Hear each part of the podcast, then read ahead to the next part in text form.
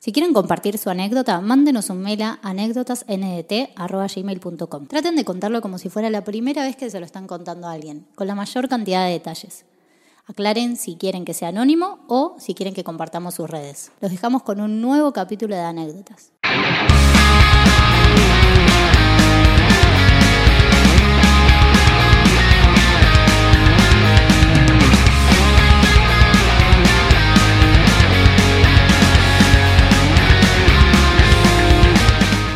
Ya, ya hay- ha llegado un número nuevo de las anécdotas del canal de YouTube. ¿Cómo andan los pibes? Muy, muy bien. muy bien. Vamos, eh. Necesito. Frío. Está fresquito. En el hemisferio sur del mundo hace frío. Pero bueno, un saludo para los del hemisferio norte que están con el hermoso verano. ¿Habrá gente de hemisferio norte? Ah, comenta abajo la gente que está en el. sí, sí, están ahí todos con el calor, mira. Mirá, Mirá, qué hijo de puta. qué hijo de puta, todo transpirado. hoy. Oh. Bueno, vamos a arrancar. Cristian, necesito mi dosis semanal de anécdota. Por favor, ¿algo para adelantarnos o le damos. sin Hoy asco? tenemos una prueba escrita de lo que puede hacer un adolescente cuando es llevado por el mal camino.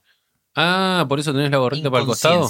Totalmente. Estoy Bien. representando mis 19 años. Hello, fellow kids. Bueno, vamos a arrancar.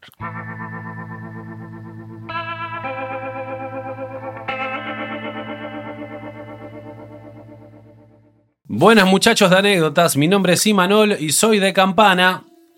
¡Eh, saludos para la gente de Campana! La anécdota es del año 2007 cuando yo tenía 16 años. Todo arranca un miércoles a la madrugada, tipo 2 de la mañana. Estábamos con unos amigos y unos conocidos tomando merca en la casa de uno de ellos. Tranqui, bueno, tranqui. tranquilo. ¿Cuántos años tenía? 16 anitos. Y ya, Piki, tomando barriendo. merca. Bueno. Eh, No tenés ni tarjeta de crédito a los 16 años para peinar esa marca. Con la sube la también. Estaban tocando la campanita. ¿Qué lo reparió? Los que tomaron alguna vez saben más que esa mierda te deja re manija. En este caso éramos todos manijas. Sí, los que no tomaron también. Hay mucha información sobre el tema. A eso de las dos y monedas nos empezamos a dar cuenta que no había más. Uf. Listo. Entonces uno propone conseguir más. Y monedas. Pero en vez de comprar en Campana, quería viajar a la villa a pegar, ya que salía mucho más barato. Tengo un cupón de descuento Sí, un planazo además. sí. la- Como había un auto, empezamos a barajar la idea y decíamos que si íbamos y volvíamos íbamos a tardar como mucho una hora y íbamos a tener más cantidad. La mayoría accedimos y empezamos a ver quiénes íbamos.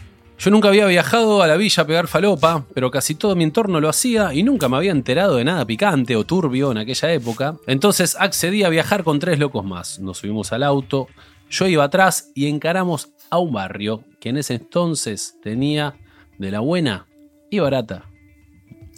Puso el Encaramos- nombre del barrio, yo lo estoy, lo estoy cuidando el ¿Lo barrio. estás cuidando al barrio? Estoy cuidando el barrio. Decilo, decilo y, y vi- vipialo. Es un, un gran prócer. Lo dijo. Siempre le gustó la buena. Encaramos el viaje, pasamos el peaje y todo tranqui. Íbamos fumando unos porritos y hablando boludeces. Habremos tardado unos 40 minutos en llegar. Al entrar al barrio bajamos por la ruta y entramos por una avenida principal que tiene esa ciudad. Ya en la avenida principal vimos que en la calle paralela a la nuestra había un patrullero con las luces encendidas que resplandecían en las paredes y era claramente visible.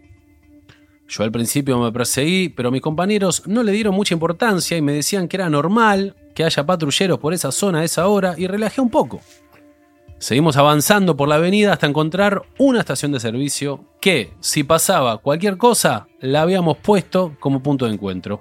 Una vez establecido el punto de encuentro, el loco que la tenía más clara con esta movida se baja del auto y encara, para la villa mientras nosotros lo esperábamos en el auto.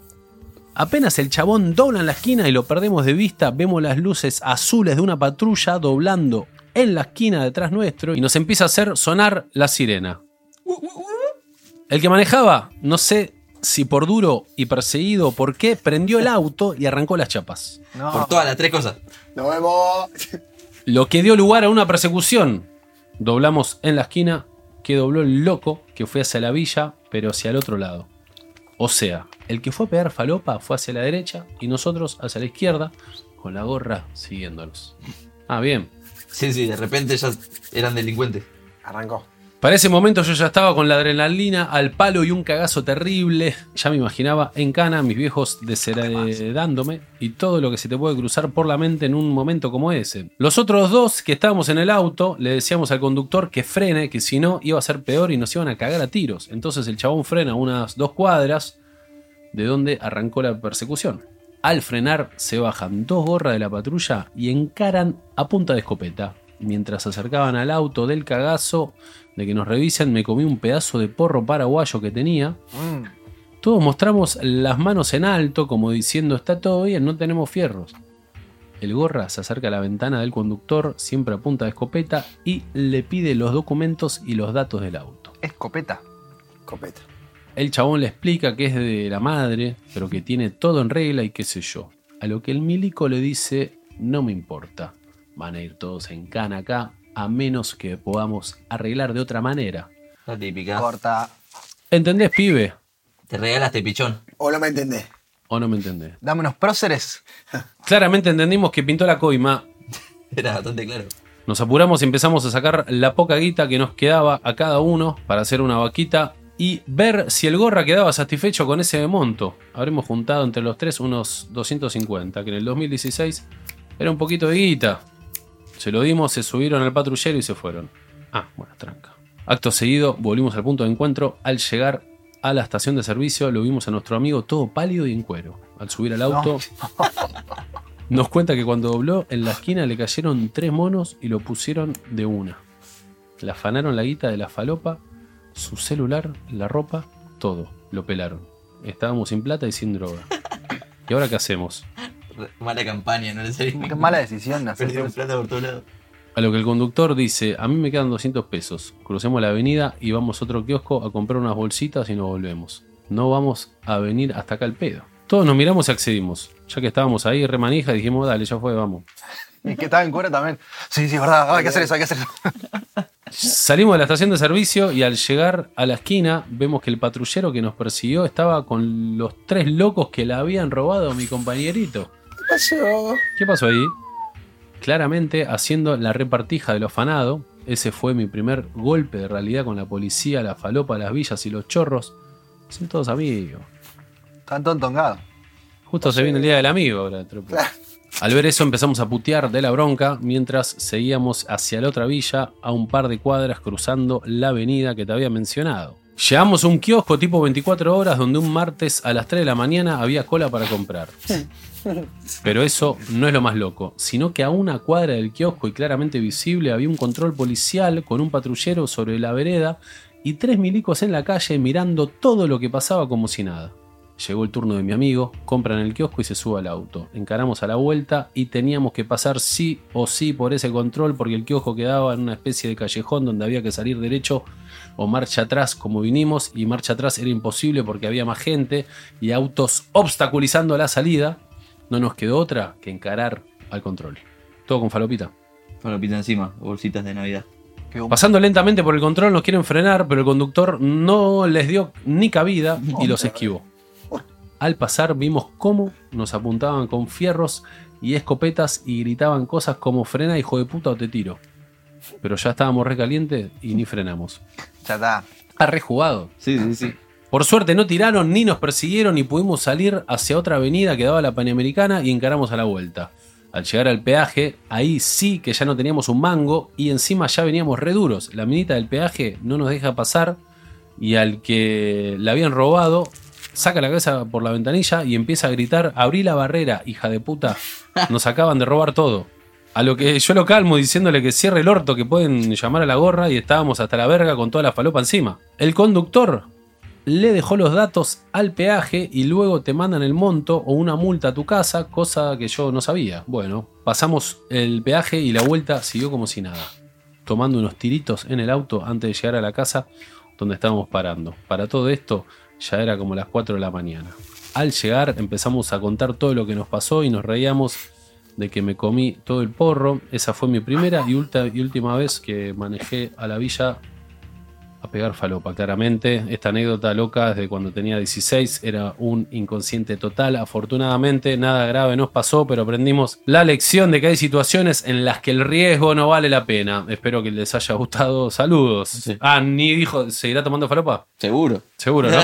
claro, yo dije, bueno, Ahora soy profesor de literatura en la Nacional de Buenos Aires. claro, ahora la falopa me la traen a mi casa. Laburo en UNICEF. Pero ahora por Telegram. Todo más. Claro, en Telegram, ahí está la papa, ¿no? Claro, chao. Gente, no se droguen, ¿eh? Dróguense, favor. pero no se metan en lugares que peligre su vida. No. Sepan lo que toman. Y si van a pegar, no vayan a lugares peligrosos, gente. Que lo reparió, pero bueno. con Juanpi, que sabe que es de confianza. ¿Fueron alguna, alguna vez a pegar a algún, a algún lugar? Jamás. No, ¿no? ¿Heavy? ¿No sé que no? No. No, ¿no? No, una vez me fui a. Todo subirse un auto, todo medio así. No, tenía amigos que andaban en Digo, esa. me pero- contaron. ¿Qué po- Yo taxi. Sí. Que ¿Qué, te- qué pegaste? churro. Chulita. Un 25, te tocaba el timbre, dabas una vueltita. Claro, esa. Sí. Yo una vez fui a Río de vacaciones y en el hostel nos hicimos amigos de unos uruguayos que estaban re emocionados eh, por la experiencia de ir a pegar a la, fa- a la favela. Mm. Y fueron, eh, ¿Por qué estás emocionado le por robaron, le robaron todo? Sí. pero volvieron con porro. O sea, como que le dieron el, el porro y le robaron todo. Como, bueno, no, no, anda. Códigos, códigos. Fue Bueno. un porrito para bajar lo que acaba de pasar. Y estaban tipo, uh, no sabes, fuimos hasta la villa. Ahí en el hostel, pero ¿qué es un tarado? Conozco un pibe de Mar del Plata que fue a. Tiene una banda, fue a Río de Janeiro y tenía que pegar falopa, un par. Fueron a una favela y le dieron harina en vez de falopa. Y todos dijeron, bueno, listo, ya fue, boludo. Nos cagaron. Y este fue y es un barrio, es un barrio bastante picante allá en Mar del Plata. Y dice, no, a mí no me caga nadie.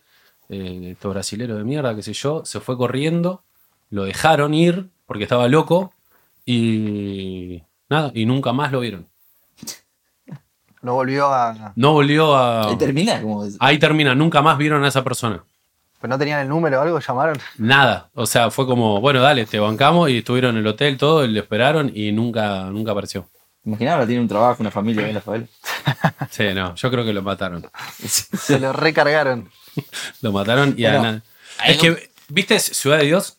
Sí. Como la manera de el poco respeto por la vida. Sí. Sí, ¿Te acordás al final? Cuando va el, el- ¿cómo se llama? El. Sé pequeño. Ese pequeño es el más poronga, ¿no? No. Que hay uno que le hincha las pelotas, que es como un. que le está diciendo, después vamos a matar, no sé qué, y le pega un tiro en la cara. No me rompa más la pelota, le dice. Sí, si querés estar con toda la guita. No, que va caminando, sí, va caminando y está el, el otro como que era el amigo. Y le decía, eh, vamos a hacer esta, vamos a hacer esta. El chabón como, callate la boca, pum. Chao, pum. Es poco Veo como respeto. Película? cuando tiene un arma, ¿viste? Como pa, Sí, pa, sí, pa, sí. pa. Y la historia que conté puede ser mentira, eh. Pero bueno. Elegimos creer. Elegimos creer. Es de esas historias del amigo del amigo. Pero bueno, ustedes decidan si, la, si les parece buena. Pero bueno, gente, un saludo para Campana y Manol. Eh, ojalá que no siga tomando falopa, Imanol. Campana. Gente de Spotify, les mandamos un besito. ¿Cómo mejoró el sonido, eh? La verdad, A ver, escuchá. Oh, la oh. incorporación. O podemos hacer un. Anécdotas, anécdotas, anécdotas.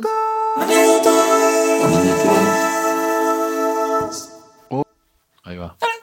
La incorporación del señor Laney para hacer la postproducción de sonido fue clave para esta nueva etapa de anécdotas. Bueno, qué lindo, gente, qué lindo toda esta nueva temporada. ¿Y ¿Cuándo es una Todavía no me, no me acostumbro al, al nuevo opening, al nuevo, al, al nuevo outro. Que en el outro no dijimos nada. Nuevo au. Por otro día dijimos, qué bueno el nuevo opening. Nuevo au. Y hay una nueva outro Y también. hay una nueva outro también. Ah, no la vi. Todo. Mirá. No, sin es esa música. No, ¿cómo no, es más? La sacamos. No estoy listo para soltar el. Me to- tananana. Me tengo que aprender el. Me tengo que aprender el nuevo tema para cantarlo cuando terminamos. No, y aparte el, el Aparte, tiririri, me han- dominicano. el- Aparte. me han mandado videos de gente que usa el tiririri y es como que te, te la baja un poco. Porque es de YouTube. Sí, es- era sin copyright. Sin ¿Cómo te la copyright de- baja? Ah, No, el otro y, para otro. eh, Sí, hay tipo un viejo ahí. Bueno, hola, bienvenidos a Pesca Tirirín. 2003. Tirirín. Es medio un garrón. Pero bueno, gente, les mandamos un saludo. Que tengan una buena semanita y nos vemos el próximo domingo. ¿Está bien? Gracias al señor Juanpito Carbonetito por estar acá. Cuidás con nosotros. Carbonieto. Gra- gracias al señor Gorrita Condomí Con Domingueto. por elegir la anécdota Gracias a ustedes. y por editar la realización. Gracias Conrado por iluminarnos y filmarnos. Uh, y bueno. adiós gente.